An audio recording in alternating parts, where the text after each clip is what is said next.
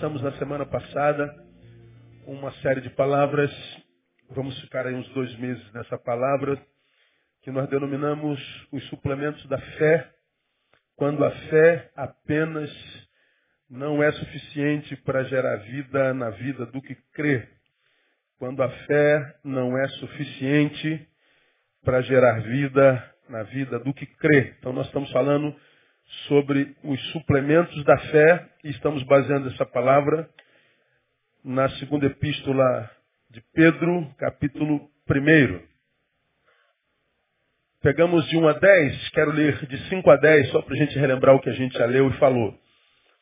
2 Pedro, capítulo 1, versículo 5. Por isso mesmo vós, empregando toda a diligência, Olha o que ele diz aí. Acrescentai a vossa fé.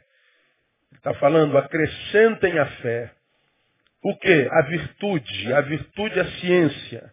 E a ciência é o domínio próprio. O domínio próprio é a perseverança. A perseverança é a piedade. E a piedade é a fraternidade. A fraternidade é o amor.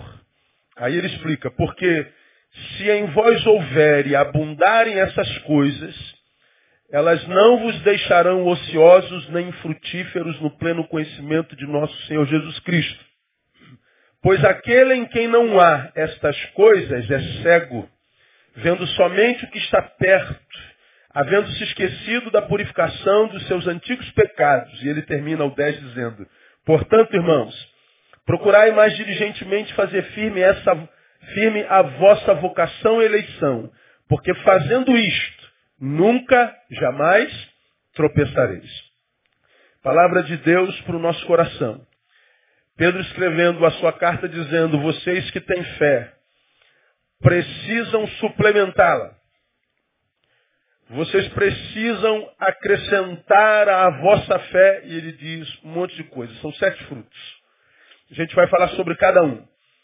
Na quarta-feira passada, nós falamos, mostrando na Bíblia, na, na Bíblia Sagrada, como que é possível fracassar na fé.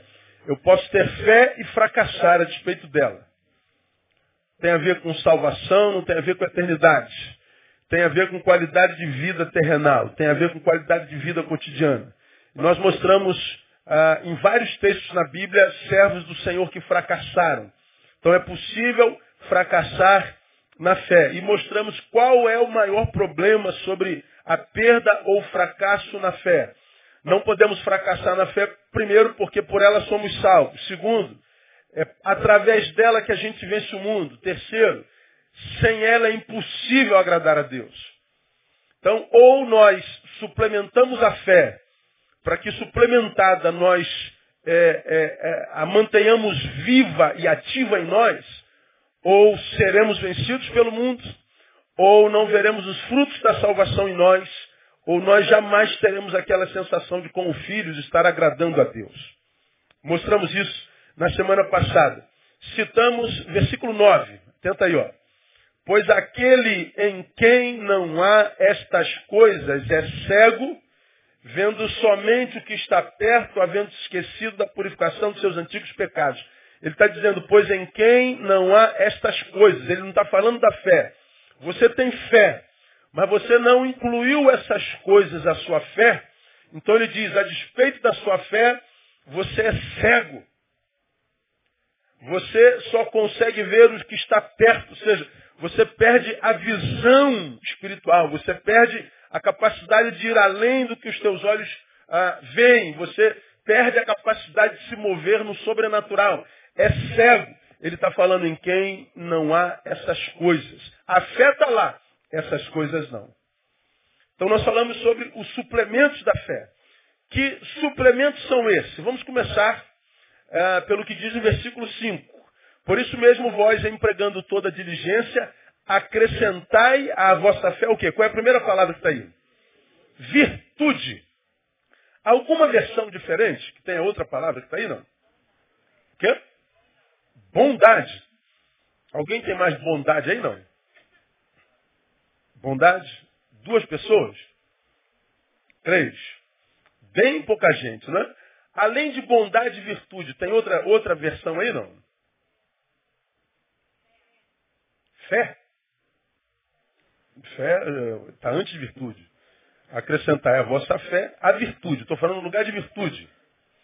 Não tem, né? Ah, a palavra aí é a palavra lá no grego arete. Acrescentai a vossa fé arete. A tradução literal de arete é excelência moral. Acrescentai à vossa fé excelência moral.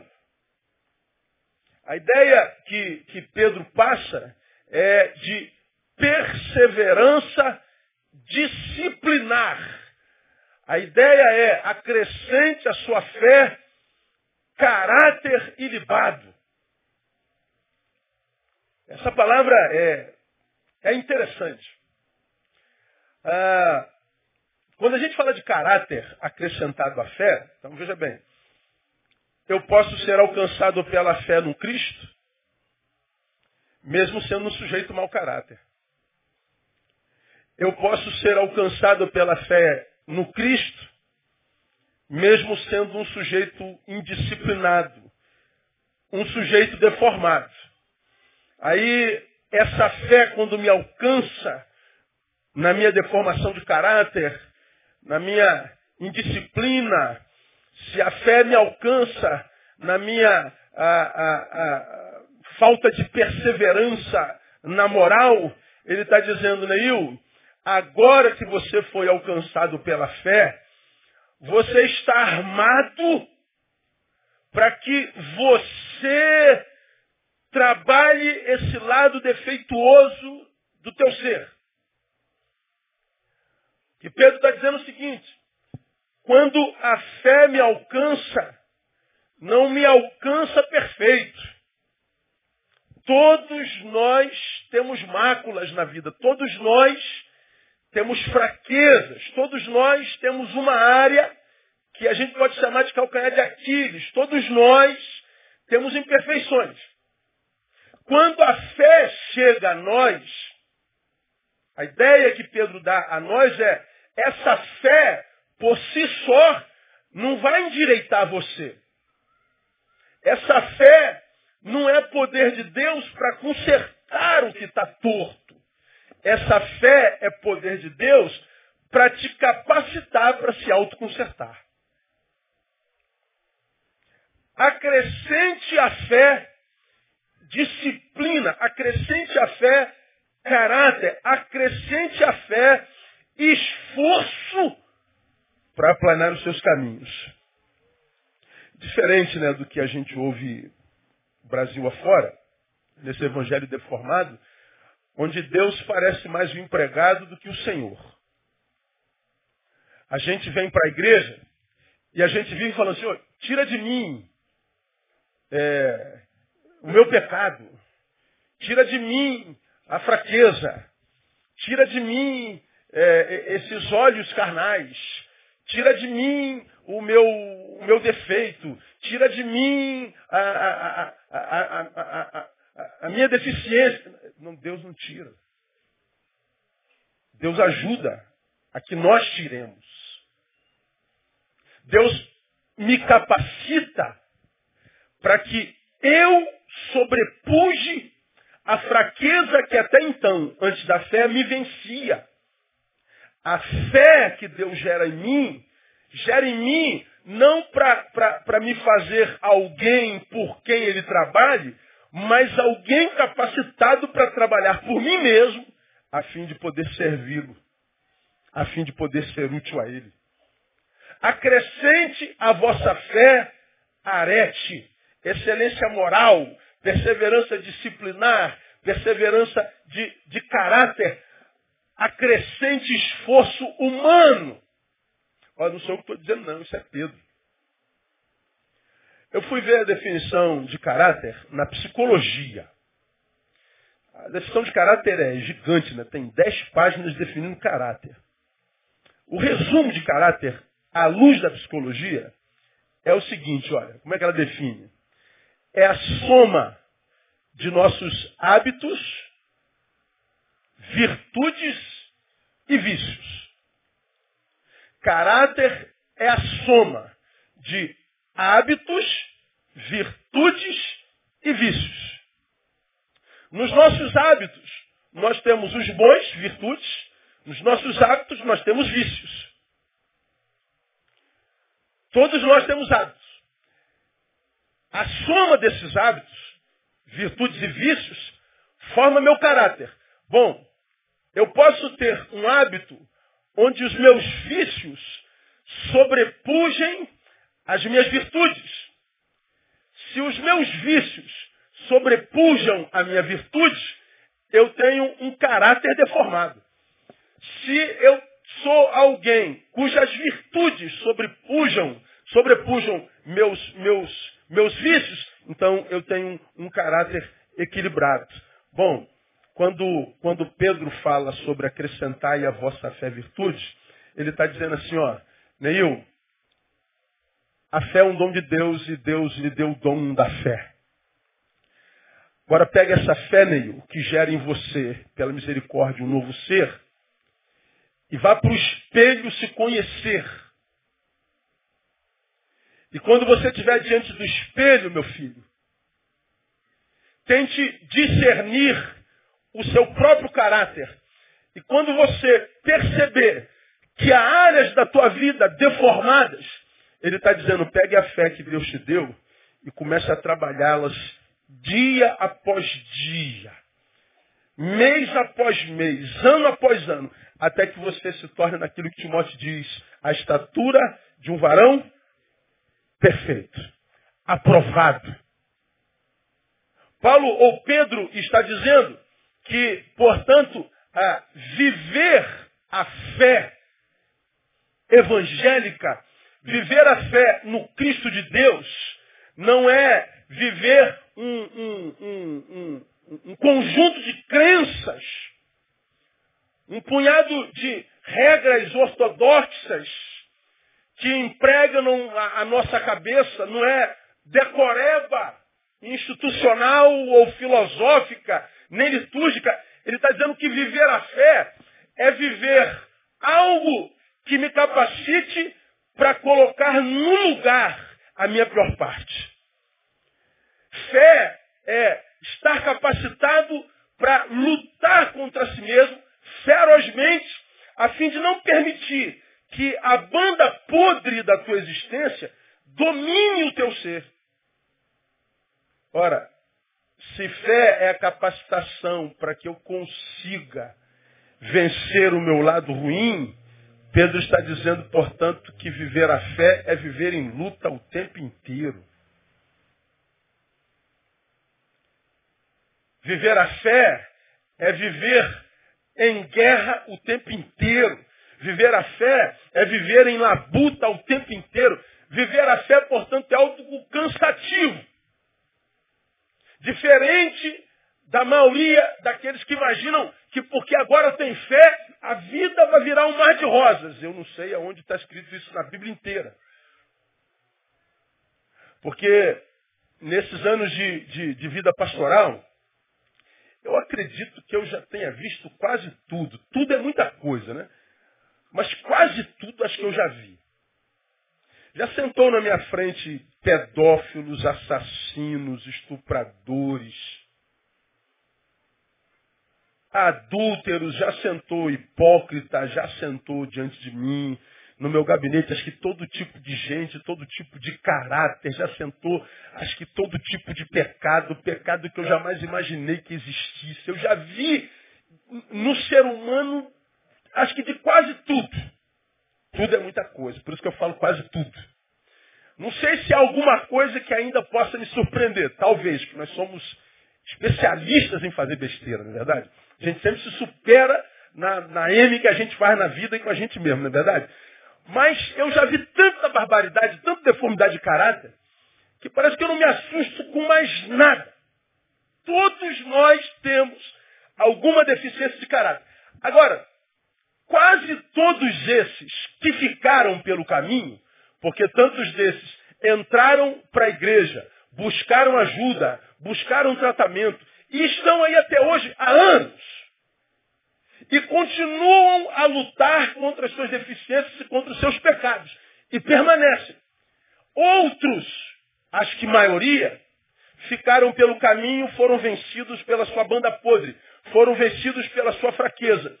Quase todos os que são vencidos não são vencidos porque foram pegos de surpresa numa cilada que a sua própria fraqueza lhe imprimiu. Não. Ele se conhece, ele sabe onde é que está a sua fraqueza. Eu sei onde está a minha fraqueza, você sabe onde está a sua fraqueza.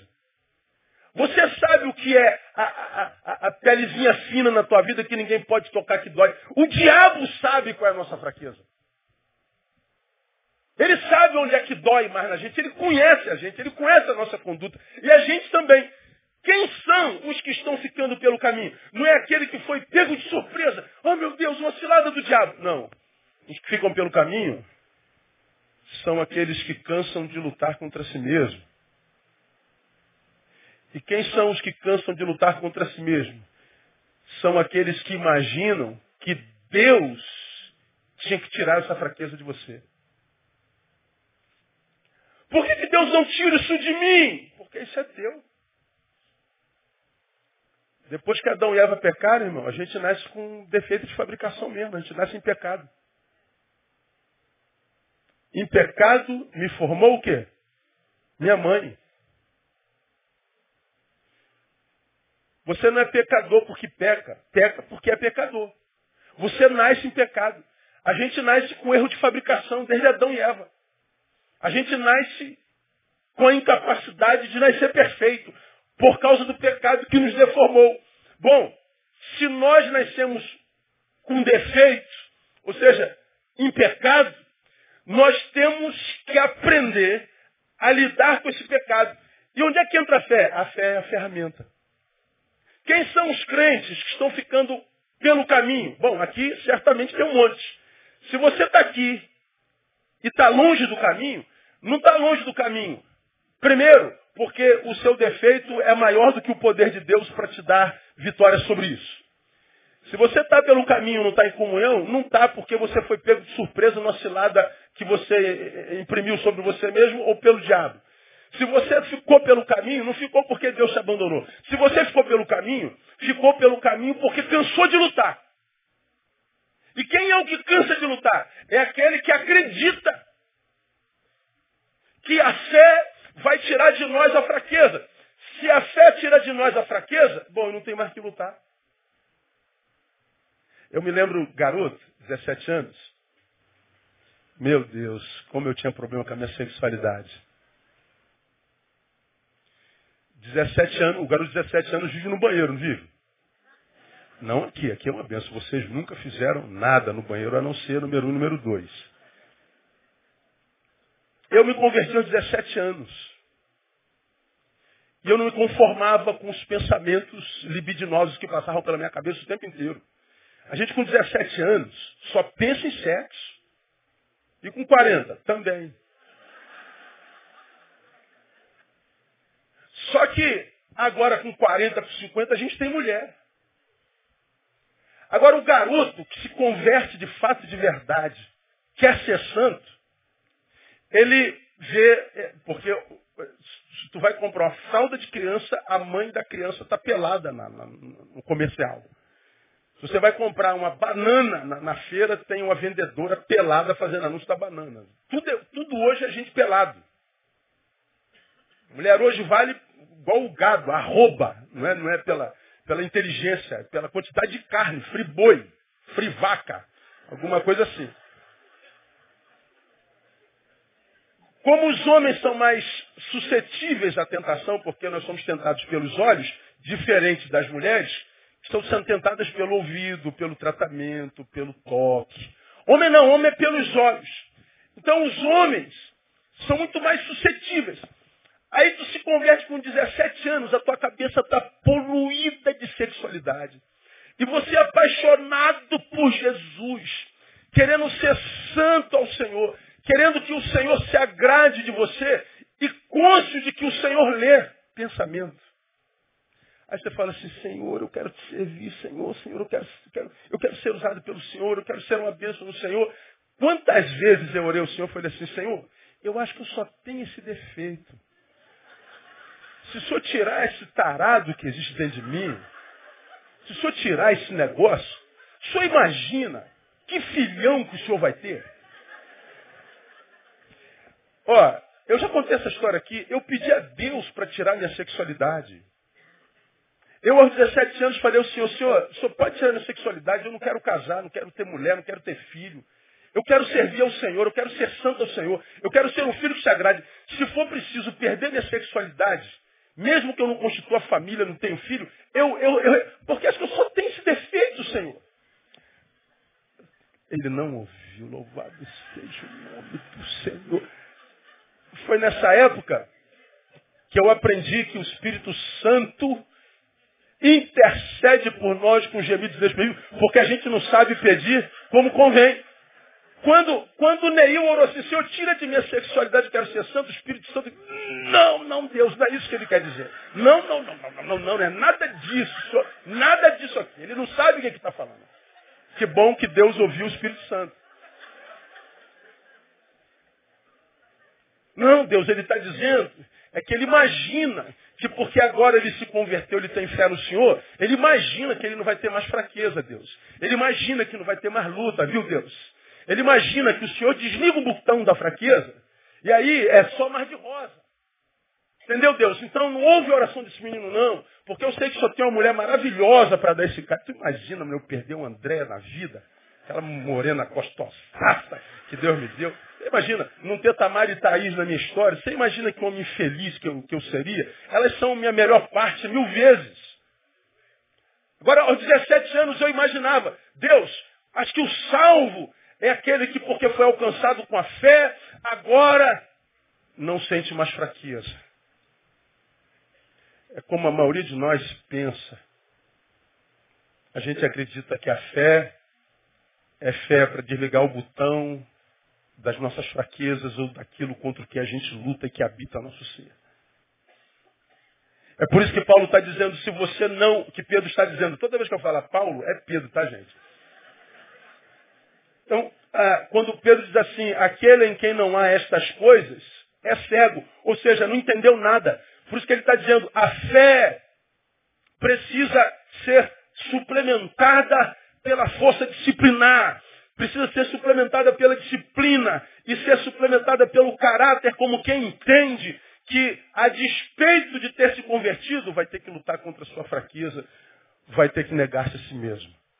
Você vai se lembrar que eu preguei alguns meses atrás sobre se alguém quer vir após mim, negue-se a si mesmo. O Senhor está dizendo assim, ó, se alguém quer vir após mim, aí, aí a gente imagina uma multidão dessa. Eu quero, eu quero ir atrás do Senhor. O Senhor fala, não, peraí, fica aí, não estou mandando já. Peraí. Você quer vir atrás de mim? Ok, calma. Primeiro, negue-se a si mesmo. Segundo, toma a tua cruz. Depois você me segue. O que, que Jesus está dizendo? Resolve o teu problema contigo primeiro, depois você vem. Porque se você não se resolver com você, você vai vir atrás de mim achando que sou eu quem tem que resolver teus problemas todos. E diga que não é o evangelho que a maioria dos crentes é, vivem hoje. A gente se converte exatamente porque está cheio de problema. E a gente faz com que o problema seja a nossa, nossa mola propulsora. O que, que te tirou do lugar para vir à minha presença, Ney? Os meus problemas. Ah, você está na minha presença por causa dos teus problemas. É, então você não está na minha presença por causa de mim? Não, por causa dos meus problemas. Então você não está na minha presença.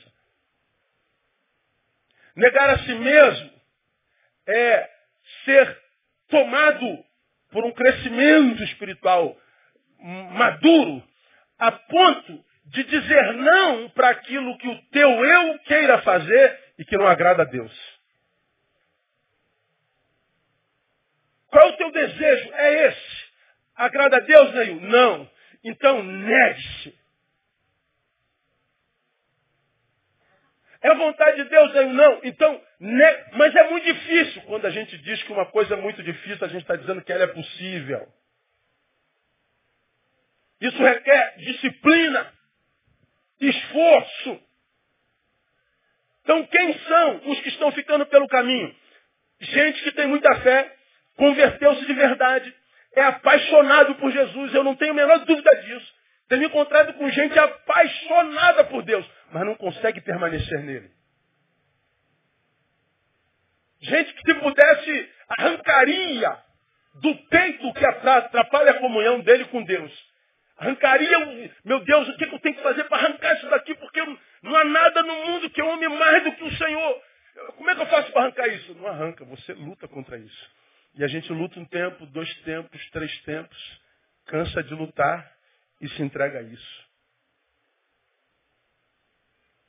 Fracassa na fé. O versículo 10 diz, portanto, irmãos, procurai mais diligentemente fazer firme a vossa vocação e eleição.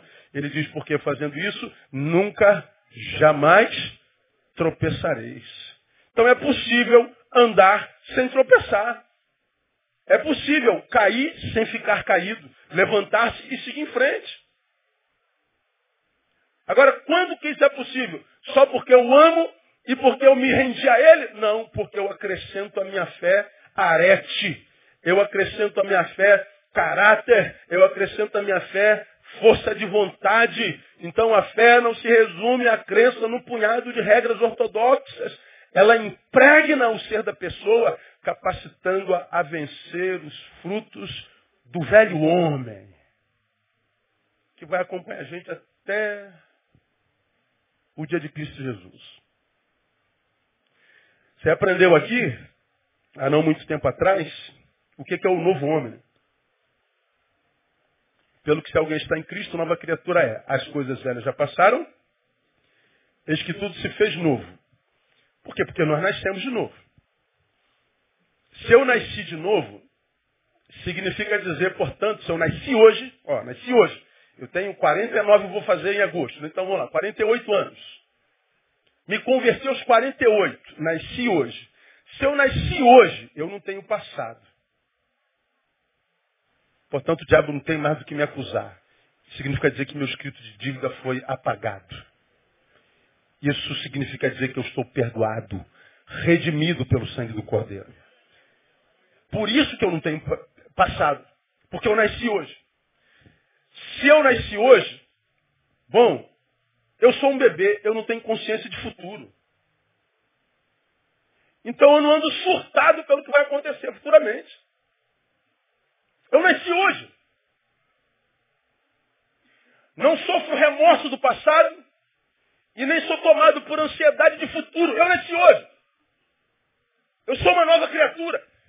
Ora, o que é a nova criatura então? A nova criatura é a criatura que o Espírito Santo gera em mim pela fé para colocar sobre cabresto essa velha que não consegue viver o hoje sem a mácula do ontem, que não consegue viver o hoje sem a preocupação do futuro. O novo homem nada mais é do que o poder de Deus para botar uma coleira nesse velho e dizer agora quem manda é o novo homem Cristo Jesus. Agora, qual o problema dos crentes que têm ficado pelo caminho? Ele acha que quando o novo homem é brotado em nós, o velho morre. Ele acha que ele gostava de mulher, se converteu, não gosta mais. Olha, irmão, se você gostava de mulher, não gosta mais, não é conversão ao Cristo que você passou. É uma outra conversão, que está muito comum nessa geração. Nós continuamos o mesmo, só que dotado do poder para sermos senhores de nós mesmos para a glória de Deus. O velho não morre ele é colocado sob controle. Isso se chama domínio próprio, que é um fruto do Espírito Santo. Domínio próprio é o domínio de si mesmo. Só tem domínio próprio quem nasceu pelo Espírito. Então a fé alimenta esse novo homem para que a gente então tenha disciplina, para que a gente então imprima caráter, esforço. A fé que o Espírito gerou em nós para que esse homem novo seja alimentado. É, a fé, portanto, não é abstrata. Ela é concreta, é mensurável. Hoje, hoje à tarde, eu senti saudade de Martin Luther King. Por causa da leitura que eu estou fazendo devocional nesse, nesse período. Aí eu entrei no Google e fui ver I Have a Dream. 28 de agosto de 1963 foi o sermão que Martin Luther King pregou naquela marcha do, do, do cento, dos, dos, dos, milhões de pessoas, 150 mil pessoas que ele levou, marcha de Washington. E ele reúne todos os líderes religiosos, brancos e negros, e ele prega um sermão que diz, eu tenho um sonho. Uma frase do sermão de Luther King é, me tocou muito nessa tarde e eu reproduzo aos irmãos. Eu tenho um sonho de ver minhas quatro pequenas crianças não sendo julgadas pela cor da sua pele, mas pelo conteúdo do seu caráter. Nesse sermão ele fala de um monte de sonhos. Entre os sonhos que ele tem, e o sermão dele é extraordinário, ouça esse sermão, tem legenda lá. Eu sonho de um dia ver minhas quatro pequenas crianças não sendo julgadas pela cor da sua pele, mas pelo conteúdo do seu caráter. Se o juízo é inevitável, que ela não seja julgada porque ela é negra, que ela seja julgada pelo caráter que contém. E eu estava preparando essa palavra e eu fiquei pensando, rapaz, se hoje a maioria de nós fosse julgada pelo conteúdo do nosso caráter, a gente seria reprovado, a gente seria condenado ou absolvido. A grande maioria dos crentes que a gente conhece, se eles fossem julgados pelo caráter que têm, você acha que eles seriam condenados ou absolvidos? Porque nós vivemos hoje, irmãos, uma, uma fé muito verborrágica. Blá, blá, blá. Discursiva. Nós vivemos uma fé muito templocêntrica, congregacional, uma fé muito litúrgica, mas uma fé que não adentra nas entranhas do ser do homem, moldando a luz do caráter do Cristo que ele diz servir. O que a gente vê de crente com a vida embaraçada, com a vida marcada por, por, por, por celeuma, gente gente endividada, gente fofoqueira, gente barraqueira, gente que aqueles que estão ao redor, ao olhar para ele, são tentados imediatamente a não crer na mensagem que se prega a respeito de Deus e de Jesus. São vidas cujo testemunho desmonta totalmente o discurso do Evangelho. Mas é gente que está na igreja todo domingo. É gente que não perde um culto, é gente que não perde uma consagração. É gente que não perde uma reunião de poder, uma reunião de fogo, uma reunião de libertação. Mas é gente sem caráter, é gente ingrata. É gente maledicente. É gente cuja vida não é testificada pelo vizinho, pelo patrão. Me lembro de um episódio na nossa igreja há, há 20 e tantos anos atrás, quando a igreja era pequenininha, e a igreja tinha muitos donos. E eu cheguei e tentei tirar a, a, a igreja da mão desses donos e devolver para o verdadeiro dono. Foi uma guerra louca. Eu tive problemas psiquiátricos, eu tomei remédio psiquiátrico, eu tive amnésia total, eu fiz tratamento. Aí alguém disse, então o senhor tem sequela ainda, o senhor é meio doido ainda. Eu falei, provavelmente. Adoeci. Aqui Fui ameaçado de morte. Aqui tive de andar com segurança. Aqui quase pago o preço da própria vida. Só para devolver a igreja para a mão do seu verdadeiro dono. Um grupo de gente aqui, para você que não conhece a história, quem, quem participa da reunião de transferência, eu conto parte dessa história. Na época em que eles queriam derrubar o pastor, não tinham nada para jogar na, na, na, na, cara dele, no ventilador como podre. Fizeram um levantamento da minha vida toda e, e parte desses diáconos que habitavam nossa igreja foram, marcaram horário com a diretoria do Banco Real, eu trabalhava no Banco Real na diretoria Leblon. Eles marcaram um, um horário com o presidente do Banco Real na época. Para saber do funcionário Neil. Se enquanto funcionário ele tinha tido algum problema disciplinar, tinha tido algum problema com o dinheiro do banco, se tinha tido algum problema com o cliente, se envolvido com algum. Só que o presidente do banco naquela época era um ateu. O cara odiava crente. Eu me lembro disso como se fosse hoje de manhã. Senta os quatro na frente do doutor, que, que me amava de paixão, por causa de uma bênção que eu fui na vida dele, o filho dele com 17 anos se suicidou. E na madrugada quem socorreu foi eu. Saindo de Realengo, indo para Ipanema. No desespero dele. Me adotou como filho, me amava. Então os quatro sentados a, a, atrás da mesa dele, querendo achar um podre. O seu funcionário meu já teve problema com cliente, já se envolveu com algum, já teve problema disciplinar. Aí o, o, o, o, o chefe pergunta assim, peraí, peraí. Vocês estão aqui buscando um podre do pastor de vocês? Vocês têm coragem de tomar um horário meu, como se eu fosse um vagabundo que não tem nada para fazer? Para vir aqui arrumar um podre sobre o pastor de vocês, da igreja de vocês. Ele é ateu. E ele disse uma frase que eu não esqueço mais. Ele disse para os quatro, vocês sabem por que, que eu não acredito em Deus? Porque ele tem filho como vocês. Um Deus que tem filho como vocês não pode ser Deus. Ele pega o telefone, liga para os seguranças, os seguranças vêm, pega no braço dos quatro e joga lá fora. E ele me chama e me dá-lhe uma bronca violenta. Eu não tenho nada a ver com a porcaria da sua igreja, isso aqui não tem nada a ver com igreja. E, o que, que eu podia fazer? Você sabe por que, que eu não acredito em Deus? Porque ele tem filho como vocês. Aí a pergunta que a gente faz para nossa reflexão, quando as pessoas olham para você e para mim, o que, que elas pensam a respeito de Deus?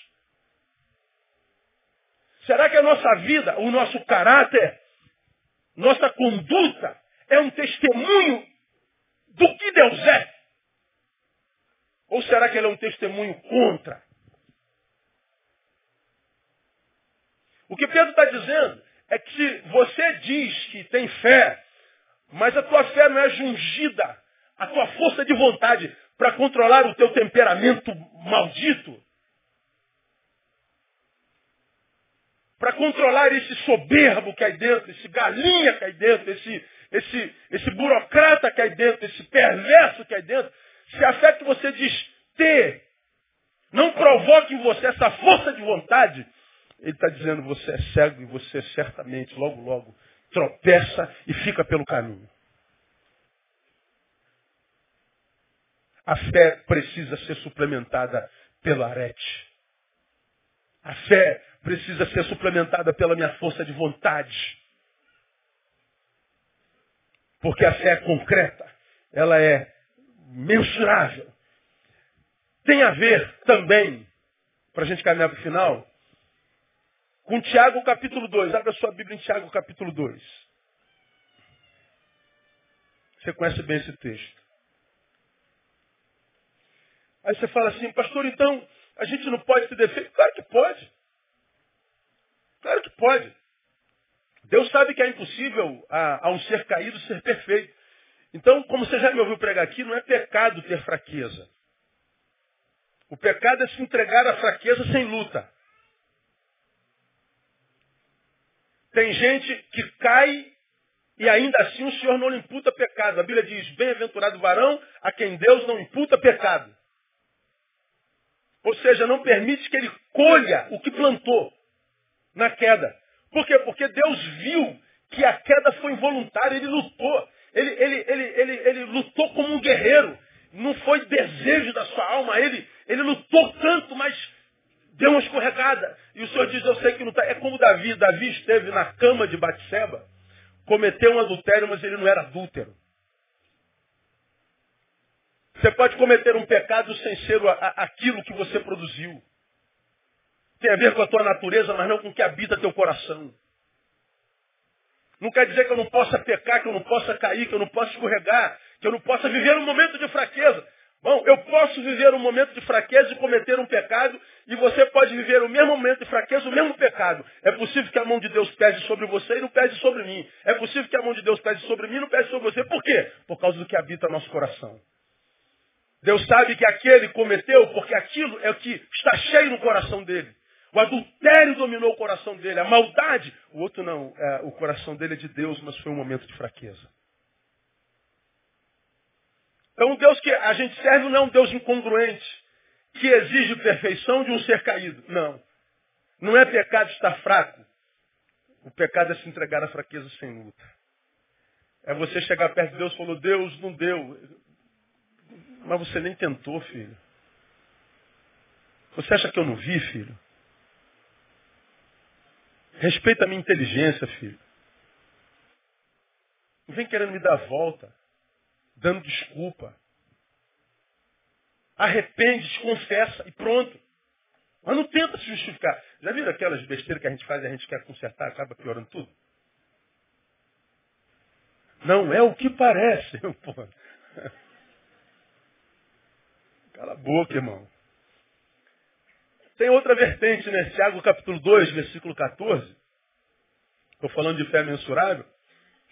Aí nós vemos Tiago dizendo o seguinte, que proveito há, meus irmãos, se alguém disser que tem fé e não tiver obras? Porventura essa fé pode salvá-lo? Bom, na cabeça de Tiago não, porque para Tiago não é fé. Para Tiago não existe fé que não se manifeste em obras. Para Tiago não existe sobrenatural que seja sobrenatural de Deus sem que esse sobrenatural se manifeste no estritamente natural. Ele continua dizendo, se um irmão ou uma irmã estiverem nus e tiverem falta de mantimento cotidiano, e algum de vós lhe disser, ide em paz, aquentai-vos e fartai-vos, e não lhes derdes as coisas necessárias para o corpo, que proveito há nisso? Aí ele diz, assim também é fé. Se não tiver obras, é o quê? Morta em si mesma. Aí no versículo 20 ele diz, mas queres saber? Ó homem vão, que a fé sem as obras é estéril, aí tu vai no 24. Vedes então que é pelas obras que o homem é justificado e não somente pela fé. O Tiago está dizendo que as obras salvam? Não. Claro que não. O que, que as obras fazem então? Testificam se você é salvo ou não. Ah, eu sou salvo. De onde que você tirou isso? Ah, porque eu creio no Cristo. O diabo crê e estremece. E está perdido.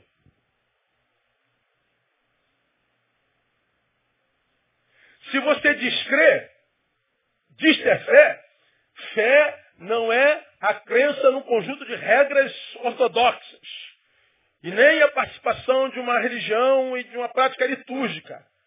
Fé é a força de Deus em nós para vencermos a nós mesmos. E como é que a gente sabe que essa força foi absorvida, que essa fé existe em nós? É pelos frutos, pelas obras que a gente pratica. De modo que a gente não é salvo pelas obras, mas a gente é salvo para as obras. A fé, ela redunda em obras. Ah, e muitas vezes obras que não eram produzidas antes dela estar em nós.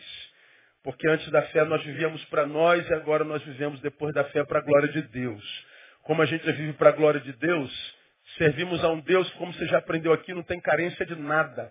A entidade da nossa adoração é um ser perfeito em si mesmo. A entidade da nossa adoração é um ser tão grande que ele não tem carência de nada. Portanto, não há nada que eu possa dar a ele que não tenha sido ele mesmo quem me, deu, me dera. Não há nada que eu possa fazer para ele que ele não faça melhor sem mim.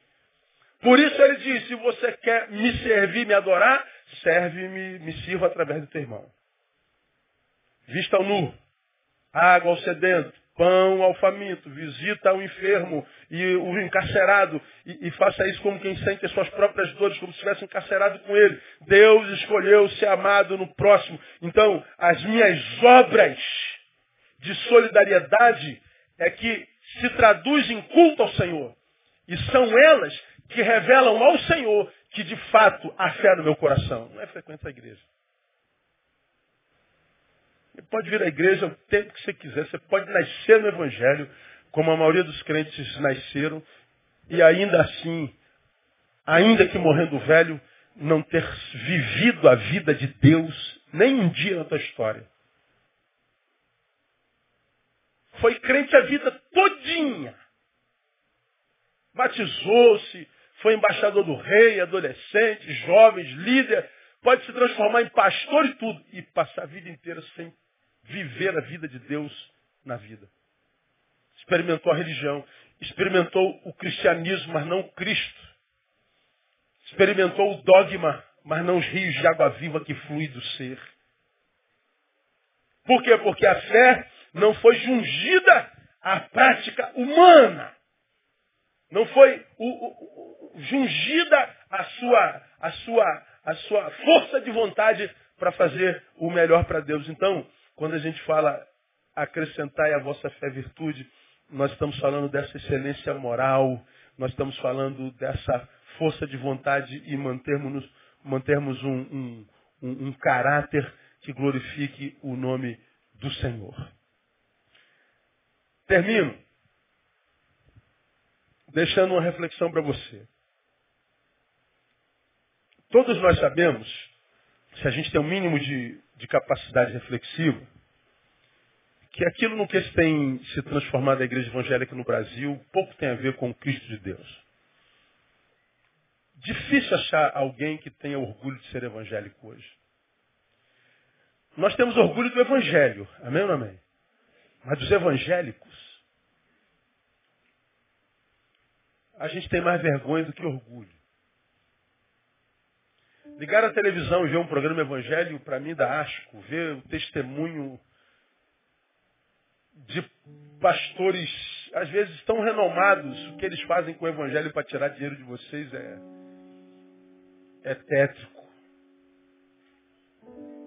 Aquilo no que a pessoa se transforma porque cresceu, porque ficou famoso. As deformidades que são geradas no coração das pessoas que se transformam evangélico é triste. Às vezes eu sou tentado a dizer, cara, recebe Jesus, mas não vai para a igreja evangélica não, pelo amor de Deus. Você é um ser humano muito lindo, vai se estragar lá. Nós quase todos somos de um tempo que a gente pregava o evangelho e dizia assim, ó, visita a igreja evangélica mais próxima da tua casa. Tu fala isso hoje ainda? Você está louco, meu irmão. Você está louco.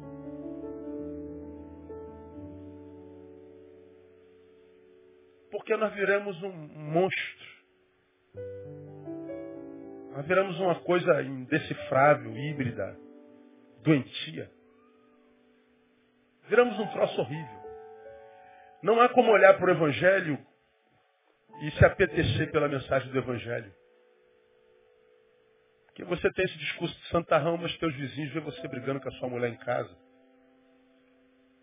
Teu patrão vê você o mais vagabundo da empresa. Teus colegas de futebol vê você como o mais desbocado, mais violento no jogo. Teus colegas de faculdade sabem que você é o melhor da turma em colar. O teu testemunho desconstrói a mensagem todinha do Evangelho. Então a gente não tem como ter orgulho do evangélico. Do Evangelho, sim.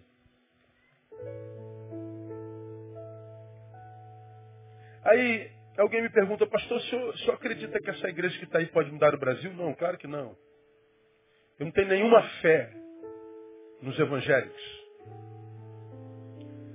Eu acredito que nisso que está aí, ainda emergirá aqueles sete mil que não se dobraram a Baal e nem a Mamon, que no meio disso que está aí serão aqueles dois ou três que ainda se reúnem no nome de Jesus eu acredito que no meio de sair ainda brotará alguns que Deus vai usar, vai levantar como uma igreja emergente que vai botar o Brasil de cabeça para cima. Nisso eu acredito. Eu tenho dito ao Senhor, eu quero fazer parte dessa minoria. Porque ele começou com 12. E eles transtornaram o mundo. Ele não precisa de multidão. Se Deus precisasse de poder humano e de maioria, Ele não teria escolhido os escravos de Faraó, teria escolhido o exército de Faraó. Ele escolheu os escravos. Ele escolhe os vasos de barro mesmo, para que a glória e a honra seja dele. Então ele não precisa de maioria. Doze. Dois ou três, ele faz o, o negócio acontecer. Aí, a, a reflexão que eu queria deixar para esse, esse final de, de culto, terminando o nosso culto, é se o Senhor levanta uma igreja no meio dessa igreja, de qual igreja você fará parte? Dessa que ele está levantando? Ou dessa que se perdeu dele porque vive uma fé verborrágica, templocêntrica, domingueira, cultica, congregacional, litúrgica? Ou você vai fazer parte daquele povo que não precisa de nada disso? De modo que porque não precisa, está nisso só por prazer. Prazer de estar junto com os irmãos, mas não porque depende disso, porque a tua comunhão com Deus é no quarto. Você vive vida que vai além do culto, além do clero, além do domingo, além da reunião. Estar aqui é só um prazer. Qual igreja você vai fazer parte à luz do caráter, do conjunto de regras que você vive hoje, do conjunto de vícios e virtudes? Quem decide é você. Quem decide sou eu, quem decide somos nós. Alguém me pergunta, pastor, o senhor tem esperança? Tenho. Como é que eu não posso ter esperança? Irmão, a igreja está lotada numa quarta-feira, nove e meia da noite. E a gente não vende um milagre. A gente não promete prosperidade para ninguém. Aqui é só burdoada na palavra. E tem 1.500 pessoas aqui sentadas. Cara vê 1.500 pessoas sentadas num templo numa quarta-feira, depois de pegar duas horas de trânsito do centro da cidade para cá, só por causa da palavra que vai ouvir, muitas vezes a palavra que é burdoada, ah, eu tenho que ter esperança. Vocês me dão esperança. Você entende o que eu estou falando? Porque encher com milagre encher com prosperidade, dizendo, Deus tem para você, você, você, você. Ou seja, ele é o empregado e você é o Senhor, ele vai te dar, te dar. É mole. Agora vim aqui para falar, ó, se você não imprimir força de vontade, você vai ficar pelo caminho. Isso é vergonha para Deus. E dizer assim, Deus, eu me submeto a essa palavra humildemente. E mais, Deus, eu volto quarta-feira para ouvir o resto, Deus. Há esperança ou há esperança? Ainda sete mil que não se dobraram a Baal. Nosso trabalho, nosso esforço é fazer parte desses sete mil irmãos. Porque a grande maioria vai ficar pelo caminho.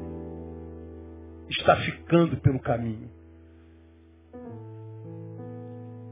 Nosso desafio é pedir, Deus, eu quero fome é da tua palavra, eu quero fome é da, da, das tuas águas. Quero porque é a tua palavra que vai me ajudar a, a, a negar-me a mim mesmo. É a tua palavra que vai me ajudar a controlar a minha pior parte. Eu não quero que a minha pior parte me controle.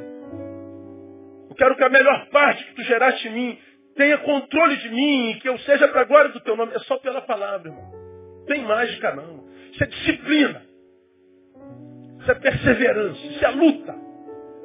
Porque se você quiser crer no evangelho que criaram no Brasil, que diz que Deus faz tudo para você, é, tem fé, ele desliga o botão da tua fraqueza, desliga o botão da tua adversidade, desliga o botão do teu problema, vai ficar pelo caminho. Porque não tem como viver no mundo que jaz no maligno sem ter que lutar contra ele. Não tem como viver numa carne, num tabernáculo caído, sem que eu tenha que lutar contra isso, porque a Bíblia diz que o Espírito luta contra a carne e é o tempo inteiro para que um não faça a vontade do outro. E é por isso que a Bíblia diz, aquele que perseverar até o fim, esse é o que será salvo. E como é que a gente persevera? Pela palavra, acrescentando à nossa fé virtude, arete, força de vontade, caráter.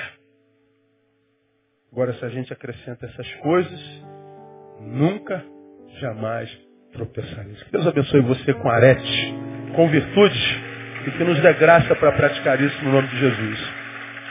Na semana que vem a gente volta e vamos falar e acrescenta a fé, virtude, a virtude, ciência. Vamos ver o que é, ciência, vamos ver o que é conhecimento. E você vai ver que coisa tremenda. Aí é gostoso demais. Aí é, é show de bola. Vamos ficar em pé. Vamos embora para casa. Dá um abraço, irmão, que está do seu lado. Boa noite, amado. Sábado, café de juventude. Domingo nós estamos aqui. Domingo é o Dia Internacional da Mulher. Quantas mulheres de Deus nós temos aqui? Diga glória a Deus. Então, domingo de manhã uma palavra específica para mulher. Quem é mulher vem, quem gosta de mulher vem também. Vai ser uma benção. Aleluia. Domingo de manhã. Vamos orar. Vamos embora para cá. Se você não gosta, também pode vir. Não tem problema não. Você é bem-vindo. Vamos orar. Pai, muito obrigado. Porque tu estivestes conosco aqui nesse lugar, nesse tempo. Sem dúvida ouvimos a tua voz. E nós te louvamos por ela e te pedimos que nos ajude a praticá-la.